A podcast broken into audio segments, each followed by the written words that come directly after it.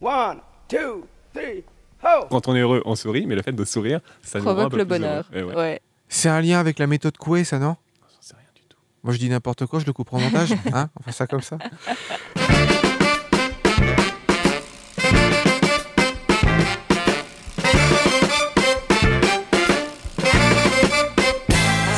Vous écoutez Pause Vélo et aujourd'hui on va parler neurosciences. Alors vous êtes en train de vous dire mais c'est quoi le rapport avec le vélo? Eh bah il y en a figurez-vous. Et pour parler de ça, on va être avec un doctorant, un doctorant Johan qui est euh, euh, chercheur, qui est en pleine recherche au euh, CHU de Lausanne. Et je peux vous dire qu'il va y avoir du niveau. There will be some level, comme on dit dans le langage euh, de Jean-Claude Van Damme. Ça va Johan.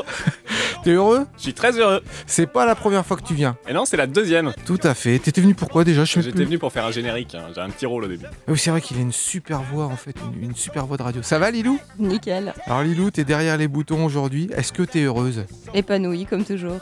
Vous avez vécu quelque chose de sympa à vélo ces derniers jours Moi, je vélote pas. C'est un peu mon secret et ma honte. C'est pas vrai. Et il est invité quand même dans Pause Vélo. Incroyable. Et toi Lilou, t'as des souvenirs qui te marquent là? Bah écoute, les merveilleuses couleurs automnales, les feuilles qui tombent des arbres, comme ça, se reprendre une pluie de feuilles jaunes pendant que tu euh, es sur ta bicyclette, euh, c'est le bonheur pour moi. C'est vrai, c'est vrai que quand en plus on a les odeurs, qu'on sent l'odeur de l'automne avec les feuilles mortes, c'est du bonheur en barre. Alors on va parler de neurosciences. J'ai une petite question euh, pour toi d'abord, Johan. Neurosciences, neurologie, il y a une différence? Ouais, bah bien sûr qu'il y a une différence. Les neurologues, c'est les médecins. Les neuroscientifiques, c'est les scientifiques. Les scientifiques, ce ne sont pas des médecins et les médecins ne sont pas des scientifiques. Enfin, la plupart du temps. Donc le- le- les neurosciences, c'est l'étude du cerveau. Ouais, c'est ça. Et les neurologues, c'est ceux qui s'occupent des gens qui sont malades du cerveau. Est-ce qu'on peut déjà déterminer combien il y a de parties différentes dans le cerveau euh, Ça il dépend comment on compte. Ouais, il y a, il y a une, c'est comme euh, parce que par exemple, il y a un truc qui est assez clair, c'est les os. Euh, on sait combien il y a d'os dans le corps humain, mais par contre, les différentes parties. Bah, Le cerveau, c'est beaucoup plus compliqué parce que c'est les neurones qui sont emmêlés les uns avec les autres partout, mais de différentes manières. Donc, euh, quand on regarde des coupes, quand on coupe le cerveau des gens, comme le vôtre par exemple, s'il est bien fait, on arrive à distinguer de- des zones avec des neurones qui sont structurés différemment. Mais euh, dans ces mêmes zones, à l'intérieur de ces mêmes zones, il y a plein de fonctions différentes et on peut aussi couper par fonction. Alors, on peut avoir, euh, je sais pas, entre 5 et 1000 zones dans le cerveau. C'est pas vrai. Eh ben moi, je, vais parler de deux zones, de deux zones principales. Je ne suis pas neurologue, ni neuro- neuroscientifique, ni rien du tout. hein. Moi, j'y connais rien, c'est juste que j'ai un peu bouquiné. Et puis, il y a un truc qui me passionne, euh, c'est raison et passion. Alors, au risque de vous surprendre, je ne suis pas un passionné de vélo. Ouais, je sais, ça, ça- oui, oui, ça, ça peut étonner, je suis doutais. choquée, je suis choquée. Je sais que ça choque parce que ben, euh, 25 ans d'engagement associatif, la réalisation d'un documentaire, la création d'un podcast, la pratique quasi quotidienne du vélo et une vie dédiée à la petite traîne. Alors tu te dis, bah, le gars, c'est un passionné. Eh ben non, perdu. Dans la mesure où la passion s'oppose à la raison, eh ben moi, je suis un raisonné du vélo. Je vois l'intérêt concret, mesurable, chiffré de la pratique de la bicyclette. C'est bien le raisonnement, la réflexion qui me conduisent à pédaler presque tous les jours. Et lorsqu'on agit, on est motivé soit par la passion, soit par la raison. Et il se trouve que passion et raison ont chacun leur emplacement bien précis dans notre cerveau. La passion réside dans le, attention, striatum. Lilou, tu répètes, striatum. Striatum. Le striatum. C'est vraiment l'une des parties les plus anciennes du cerveau. C'est logé, dans, c'est logé dans les entrailles du cerveau. Et son rôle au striatum, c'est pas d'être intelligent, c'est de nous donner des envies, des, des pulsions, des désirs. Tu fais du vélo parce que ça rend sexy et ce sera plus facile de t'accoupler et de transmettre tes gènes. Voilà, ça c'est le striatum. Tu réfléchis pas, c'est vraiment l'instinct animal. Manger, se reproduire, dominer les autres. C'est euh, le striatum qui reçoit la dopamine. La dopamine, c'est la molécule du bonheur. Donc on veut tout faire pour être heureux le plus heureux possible. Et euh, c'est aussi ce qui nous fait aimer l'art, par exemple. hein. C'est ça qui nous rend humains. On peut dire, ouais, le striatum, euh, on est des animaux et tout. Oui, mais en même temps, on, est des êtres humains, on n'est pas des robots. On est aussi des êtres irrationnels. Et à l'opposé, le siège de la raison, c'est le cortex. Le cortex est au service du striatum. C'est le striatum le patron. Et le cortex, Lui, eh ben, son rôle, c'est de réfléchir, de prévoir, de résoudre les problèmes, notamment les problèmes que lui pose le striatum. Le striatum, il dit euh, euh, pas trop d'efforts, n'use pas ton énergie. Bah, le cortex, il va réfléchir et du coup, il va fabriquer un train, par exemple. Il va dire ah, voilà, grâce à ça, tu vas pouvoir aller à l'autre bout du pays sans trop te fatiguer. Voilà, c'est ça le rôle du cortex. Ou alors, par exemple, euh, j'ai deux kilomètres pour aller au travail, c'est embouteillé, l'essence coûte cher, racine carrée de cosinus sur l'infini, gna, je prends mon vélo. C'est d'ailleurs grâce au cortex qu'on a pu fabriquer ce formidable outil qu'est la bicyclette. C'est quand même des dizaines d'années d'évolution technique pour concevoir toutes les pièces qui constituent une bicyclette. Cortex et striatum réunis ont permis à l'Homo sapiens de s'adapter au monde et d'évoluer jusqu'à nos jours. Seulement aujourd'hui, face aux défis environnementaux qui pèsent sur l'espèce humaine, il va falloir que le cortex fasse entendre raison au striatum si on veut continuer à vivre heureux sur notre planète. Alors que l'on pratique le vélo avec passion, le striatum, ou avec raison, le cortex, dans les deux cas, on sauve l'humanité et c'est bien là l'essentiel. Je suis fier de moi en fait. C'est un gros truc que j'ai eu du mal à, à synthétiser, mais le rôle du cortex et du striatum, pour moi, c'est primordial dans la façon dont les, les êtres humains fonctionnent. J'applaudis, d'autant plus c'est pas si simple. Et ça me fait d'autant plus plaisir que le striatum, ça fait partie des structures que j'étudie. Ah Pourquoi? Qu'est-ce que tu étudies dessus? Ah, je vous en parle tout à l'heure, je veux pas spoiler. Ok, eh ben, on part avec des nouveaux aventuriers. On a eu Mercycle qui faisait un tour de France euh, des déchets et, et des fermes. On a eu Okan qui est parti de Suisse pour rejoindre le Japon et qui a été contraint par le Covid à abandonner, mais euh, il va recommencer. Et là, on part avec de nouveaux aventuriers. 4, 2, 1, aventure. Ce sont des nouveaux cyclo-voyageurs qu'on va retrouver toutes les semaines dans Pause Vélo. Bonjour à tous, nous sommes Aurélie et Marco Enchanté. et nous avons entrepris un voyage à vélo entre 2018 et 2020 depuis la Finlande jusqu'à la Thaïlande. On nous connaît plutôt sur les réseaux sociaux comme 421 Adventure Mais qu'est-ce que ça veut dire? Alors, ça veut dire quatre roues, deux cœurs, un monde. et nous avons décidé d'adopter ce nom parce que nous avons associé notre périple à vélo avec une collecte de fonds pour deux associations pour lesquelles nous avons finalement récolté 10 000 euros Ces associations permettent aux gens de vivre mieux grâce à l'utilisation du vélo. Donc, pendant deux ans, on a pédalé depuis la Finlande jusqu'à la Thaïlande, où on, était bloqué à cause du Covid, et on est rentré en Europe, où on a pédalé pendant un an et demi, plus ou moins, euh, restrictions Covid permettant, pour visiter nos familles et nos amis. Ce périple que nous avons fait à la base devait durer un an, un an et demi, mais en fait on est devenu complètement accro à la vie en vélo et on a décidé de continuer. Et pendant que nous étions en Europe, nous avons pu organiser la suite de l'aventure. D'ailleurs, nous sommes déjà dans la nouvelle destination, mais que nous vous révélerons la semaine prochaine. Un petit indice qu'on peut vous donner, c'est que pour arriver ici où on est maintenant, on a dû mettre nos vélos dans des cartons et que ça va nous prendre 3 ou 4 ans pour compléter notre périple. Vous écoutez toujours Pause Vélo et aujourd'hui on parle de neurosciences. Et on est avec Johan, chercheur en neurosciences à l'hôpital de Lausanne. Et aujourd'hui, il vient nous parler d'une découverte scientifique. Eh oui, Eric, c'est du très très lourd. Accrochez-vous bien. Un homme, c'est faire du vélo. Euh, Johan, il y a des milliers de gens qui font du vélo. Ouais, moi, je vous parle d'un homme exceptionnel. On connaît pas son vrai nom, mais appelons-le Didier. Didier, il a 58 ans. Il y a quelques années, il a vu le bout de sa main commencer à trembler. Ses bras et tout son corps sont devenus difficiles à bouger. Et pire encore, souvent, il perd le contrôle de ses jambes. Comment ça? Eh ben, il veut marcher, mais ses jambes répondent pas, comme si elles étaient collées au sol. Oh là là là Ouais, là. comme vous dites. Et puis ça pourrait nous arriver. Ça s'appelle la maladie de Parkinson. Et Il y a 10 millions de personnes qui en souffrent dans le monde. Mais pas d'inquiétude, car cet homme sait pédaler. Ouais, il est incapable de marcher 3 mètres, mais sur une bicyclette, il se bat comme vous et moi. Les chercheurs de l'université de Düsseldorf n'en revenaient pas. Ça a fait la une des médias. Et c'est pas le seul. Ils ont reçu des mails de dizaines d'autres personnes qui galèrent à marcher comme lui, à cause de Parkinson, mais qui pédalent sans difficulté. Ils ont même donné un nom au phénomène, pour faire intelligent. Ils ont appelé ça Abasia Ciné Abiciclia. Oula, abacia ciné. J'avoue que mon latin est un peu rouillé là. Ça veut dire incapacité de marcher sans incapacité de pédaler. Mais comment c'est possible? Bah, les chercheurs savent pas trop. Alors, ils ont plusieurs hypothèses. Je vais juste vous parler d'une. Vous vous souvenez qu'avec Parkinson, les jambes se retrouvent parfois bloquées. On appelle ça le blocage. Alors jusque-là, je suis. Eh ben, ce blocage disparaît quand il y a des stimuli sensoriels. Par exemple, si on met de la musique de tango, le patient est capable de faire des pas de, de danse en rythme.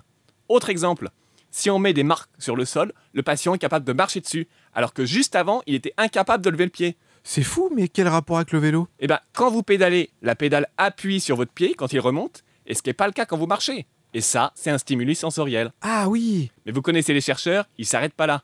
Ils veulent savoir ce qui se passe dans le cerveau. Et ça tombe bien. Pour traiter les symptômes de la maladie de Parkinson, on met des câbles électriques dans la tête des gens. Dans la tête? Ouais, mais regardez pas comme ça, j'ai fait une vidéo qui explique tout ça très en détail, vous aurez qu'à cliquer sur le lien en description.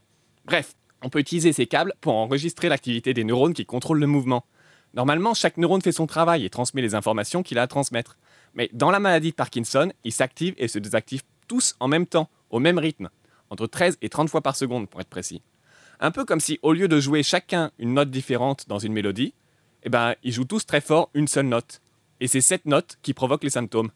Eh ben, les chercheurs ont enregistré l'amplitude de cette note chez 13 patients. Et quand on marche, les neurones jouent un peu moins fort. Et quand on pédale? Et ben, quand on pédale, les neurones jouent cette note encore moins fort. Et du coup, il y a moins de symptômes.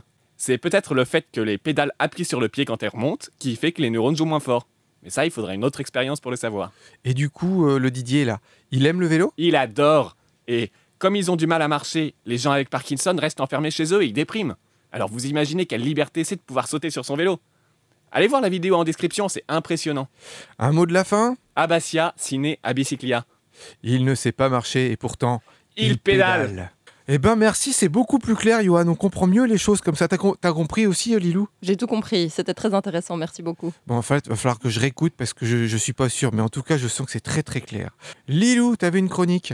Oui, toutes ces histoires de cerveau, ça m'a pris un peu la tête, alors j'ai quelque chose d'un peu plus léger à vous proposer.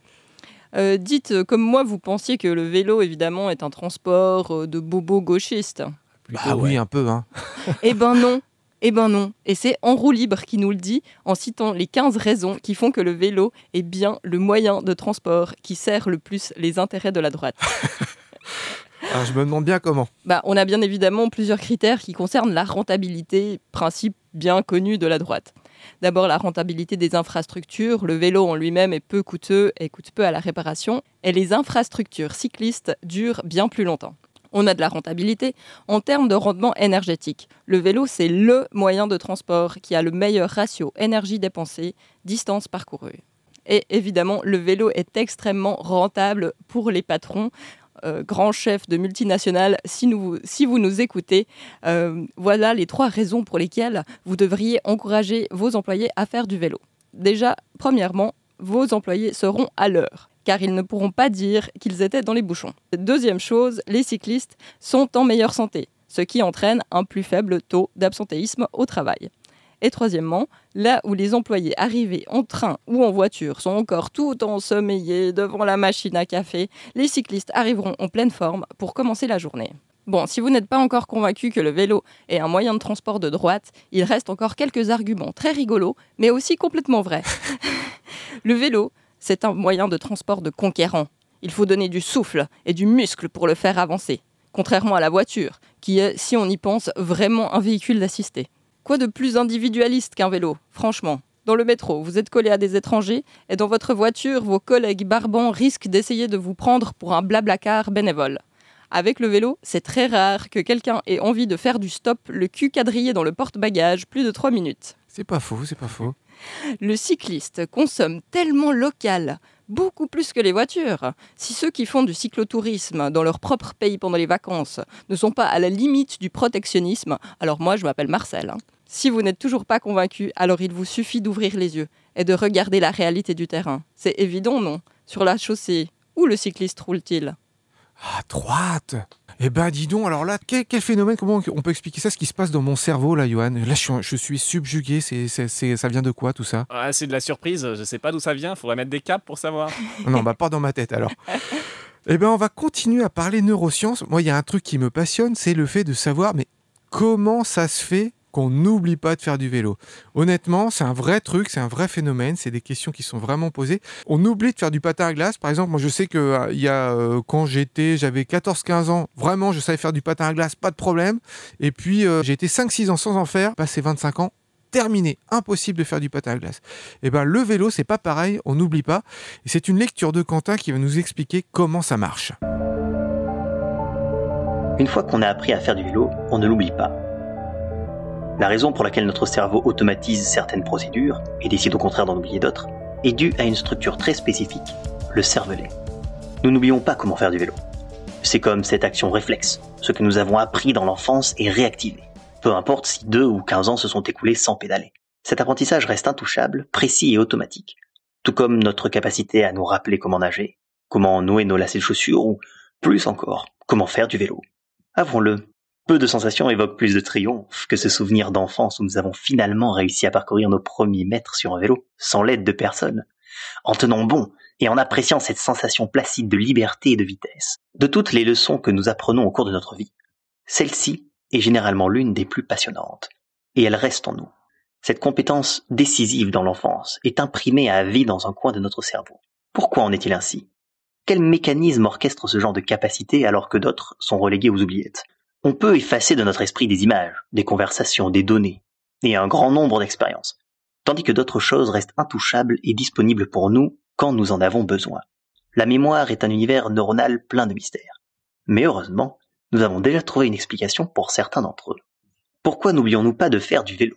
Arthur Schopenhauer a déclaré que chacun a le maximum de mémoire pour ce qui l'intéresse et le minimum pour ceux qui ne l'intéressent pas. Il est indubitablement vrai que tout ce qui est significatif pour nous et qui a une composante émotionnelle est bien mieux stocké dans notre mémoire. Cependant, la réponse à la question de savoir pourquoi nous n'oublions pas de faire du vélo n'a pas grand-chose à voir avec les émotions ou la motivation. Pour mieux comprendre, appuyons-nous sur l'explication du neuropsychologue Boris Souchan. Notre cerveau stocke chaque expérience de deux manières très spécifiques. Jetons-y un coup d'œil. D'une part, il peut faire appel à la mémoire procédurale, et à son fonctionnement inconscient. La mémoire est organisée de deux manières très spécifiques, la mémoire à court terme et la mémoire à long terme. Au sein de cette dernière, nous pouvons à notre tour trouver deux autres typologies. La mémoire déclarative, il s'agit du type de mémoire qui nous permet de ramener volontairement à la conscience des faits, des données ou des expériences du passé. Nous pouvons nous souvenir par exemple de la personne qui nous a donné notre premier baiser, de celle que nous avons rencontrée dès que nous avons quitté la maison ou de la fin de notre livre préféré. La mémoire procédurale, cette deuxième typologie comprend toutes les compétences motrices et exécutives que nous acquérons à un moment donné de notre vie. Ainsi, des compétences comme écrire, jouer d'un instrument, nager, conduire ou faire du vélo sont un exemple de ce système cérébral de procédure automatisée, par opposition à la mémoire déclarative. D'autre part, le cerveau peut faire appel au cervelet, responsable du fait que vous savez faire du vélo et que vous ne l'oubliez pas. L'une des premières personnes à avoir une fascination remarquable pour le cervelet et Léonard de Vinci, à tel point qu'il a inventé ce nom lorsqu'en 1504, lors d'une de ses nuits de recherche sur la physiologie humaine, il a été intrigué par cette zone qu'il a simplement appelée le petit cerveau, cervelet. Ce que Leonardo ne savait pas, c'est que cette structure était responsable de tâches humaines aussi fondamentales. Grâce au cervelet, nous savons écrire, utiliser un téléphone portable, un ordinateur, conduire, nager, jouer d'un instrument ou pratiquer nos jeux ou sports préférés. Et bien sûr, si nous n'oublions pas de faire du vélo, c'est aussi grâce au cervelet. Le cervelet est responsable du contrôle des fonctions motrices, de la coordination et de l'équilibre. Les neurones de Purkinje, du cervelet, sont également responsables, entre autres, de la médiation de la mémoire motrice et musculaire, qui facilite le mouvement automatique de pédalage sans que nous ayons à nous en souvenir volontairement. Les neurosciences démontrent également l'importance du cervelet dans tout type d'activité sportive. De même, dans toute tâche qui implique un type d'apprentissage qui finit par devenir automatique. Ainsi, des neurologues comme le docteur Richard Berglund a été l'un des premiers à avancer la pertinence de cette structure dans notre vie quotidienne. À ce stade, nous savons maintenant pourquoi le vélo ne disparaît pas. Le cerveau comprend qu'il existe une série d'activités que nous devons établir en permanence afin de faciliter notre adaptation à l'environnement. Si nous devions nous arrêter chaque jour pour nous rappeler comment conduire, comment envoyer un message sur notre téléphone portable ou comment bouger notre corps pour courir et traverser un passage à niveau, nous perdrions beaucoup de temps. Ainsi, l'expression classique c'est comme faire du vélo nous montre qu'il existe des activités qui, une fois apprises, sont difficiles à oublier. En revanche, se souvenir de l'endroit où on a mis les clés, ou de la capitale de Madagascar, est un contenu auquel le cerveau ne semble pas accorder la moindre importance. Et qu'il en soit ainsi, est compréhensible. Et ben voilà, maintenant on sait. Lilou, rubrique fait divers. Et oui, c'est un nouveau record du monde qui vient d'être battu par le cycliste Davide Formolo. Alors j'avais envie de vous quizer un peu. À votre avis, est-ce qu'il a battu un nouveau record du monde? A de slalom à vélo, B de lenteur. Ou C de descente BMX Descente BMX en ce moment c'est à la mode, il y a peut-être de ça, non? Johan, un Bah, avis? Slalom. Eh ben non, c'était le record du monde de lenteur. Comment on fait ça? Eh bien oui, figure-toi qu'il y a un festival du cyclisme lent qui s'est tenu Ok. et euh, auquel David Formolo a participé et a remporté donc du coup euh, le nouveau record du monde de lenteur. À votre avis, en une heure, combien de distance ce monsieur a-t-il parcouru? Est-ce que c'est 1 km Est-ce que c'est 1,5 km Ou est-ce que c'est 2 km Donc en une heure, ça nous fait une moyenne de 1 km heure, 1,5 km heure ou 2 km heure. Mais déjà, je suis en train de, de m'imaginer comment ça se passe. Ça veut dire que le gars, il est monté sur son vélo et il doit euh, bah, quasiment rester euh, statique, quoi. Avancer le moins possible. Parce qu'on sait qu'on bah, on tombe quand on est en vélo si on, on bouge pas trop vite. Donc c'est, il, il jongle un peu. Du coup, le but, c'est qu'il fasse le moins, qu'il avance le moins possible. Il fait les gauches-droites avec le guidon pour garder l'équilibre, peut-être. Moi, Ouais, c'est ça. un kilomètre. hein. 1 km, c'est ambitieux. Et toi, Eric, c'est quoi le, le plus lent que tu sois allé sur ton vélo? Alors j'ai fait comme ça des duels de lenteur. Tu sais, t'as un, un mec qui est en face de toi. Alors tu sais, tu, tu, c'est, quoi? C'est la, la place d'une place de parking voiture. hein. T'as chacun qui a au bout de sa place. Et puis euh, bah, tu dois avancer le moins vite possible. Enfin, c'est celui qui, qui franchit la moitié qui a, qui a perdu. Et moi, je suis nullissime. Par contre, j'ai vu des gars très très bons, mais quand même moins d'un kilomètre, ça m'étonnerait. Et pourtant, bravo Johan, ce monsieur a parcouru moins d'un kilomètre, c'est-à-dire précisément 918 mètres. En une heure, il est resté comme ça. Il a fait moins d'un kilomètre. 918 mètres. Ça fait du quoi, combien de kilomètres heure, ça, du coup? Ben, ça fait du 918 mètres heure. Alors, bah oui, je suis- Oh, le génie Einstein, le mec.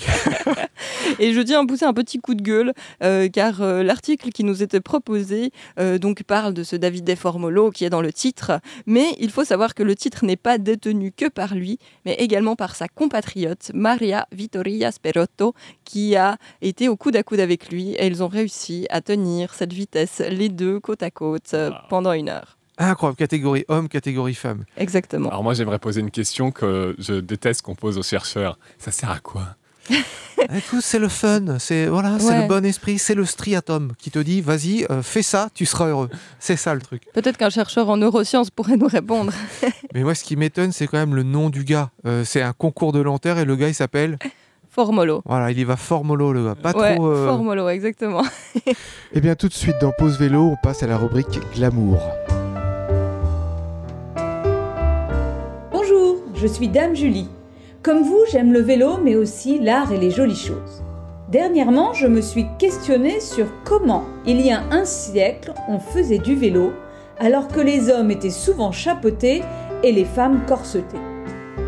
Pour chercher des réponses à mes questions, direction la Bibliothèque nationale de France.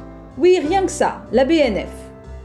Il y a plein d'anciennes revues numérisées, alors j'ai cherché et j'ai découvert la bicyclette. La bicyclette, ça se veut être un journal d'information vélocipédique illustré. C'est un hebdomadaire publié en France mais qui parle aussi de ce qui se passe à l'étranger autour du vélo.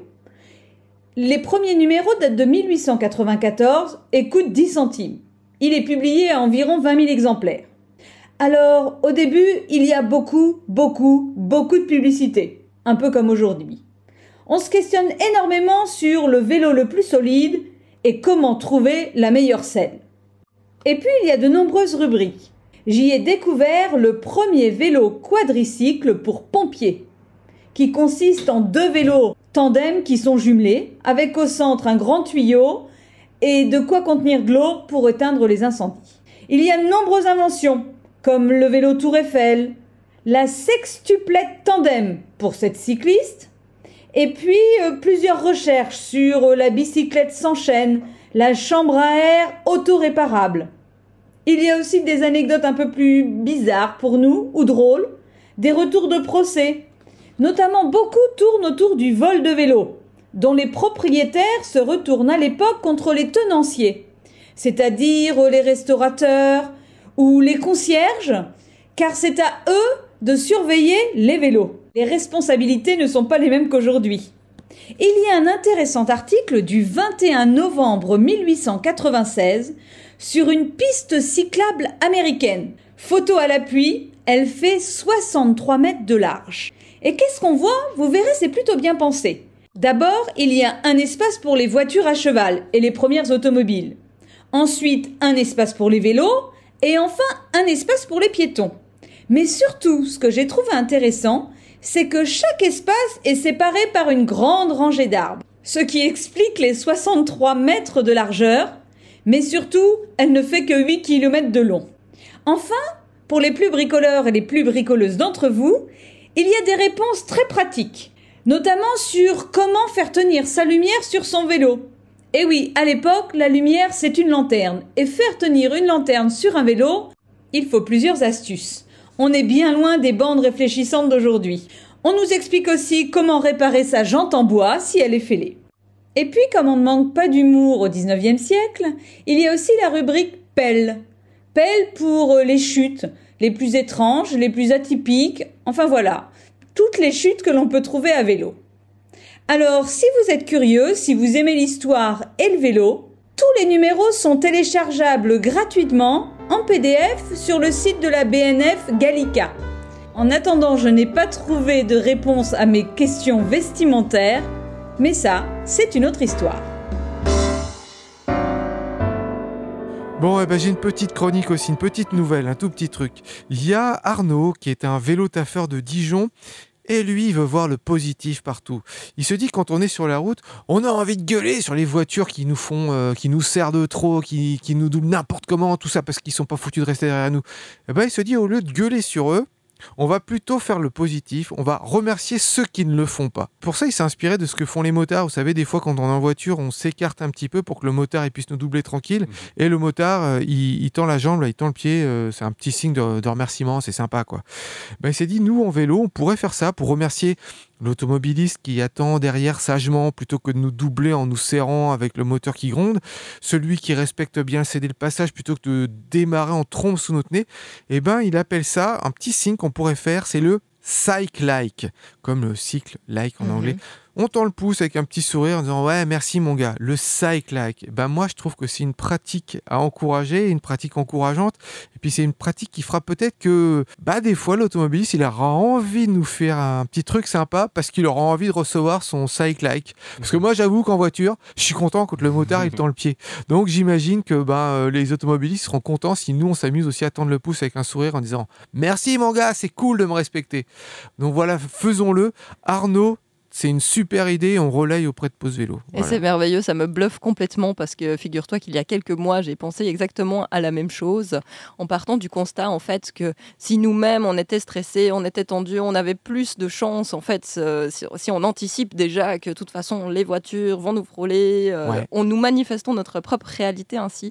Et en fait, euh, en ayant justement une bonne attitude, une attitude positive, on arrive à avoir une meilleure cohésion sur la route. J'ai vu une vidéo, parce qu'on peut on ce que tu viens de dire, Lilou, sur les neurosciences. C'est un gars qui parlait de quelque part de programmation neuronale. Si on se met dans l'atmosphère Mhm. de pensée positive, bah, finalement, on, on programme notre cerveau à, à ce que les choses aillent bien. Et puis finalement, c'est presque autoréalisé. Pour être heureux, bah, sourire, c'est déjà un bon début.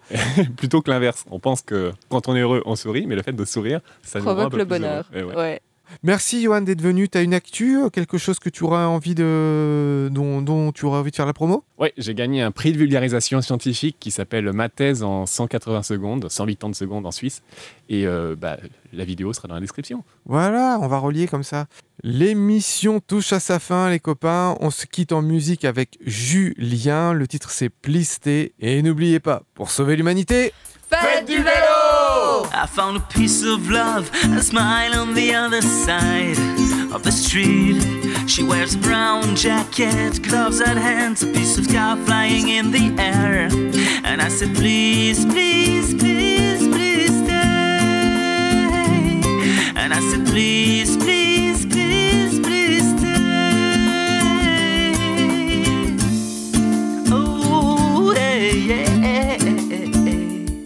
I put her against the dignity of my dreams. She put her hand back on her knees. I'm falling in love again. And I said, please, please, please, please stay. And I said, please, please, please, please stay.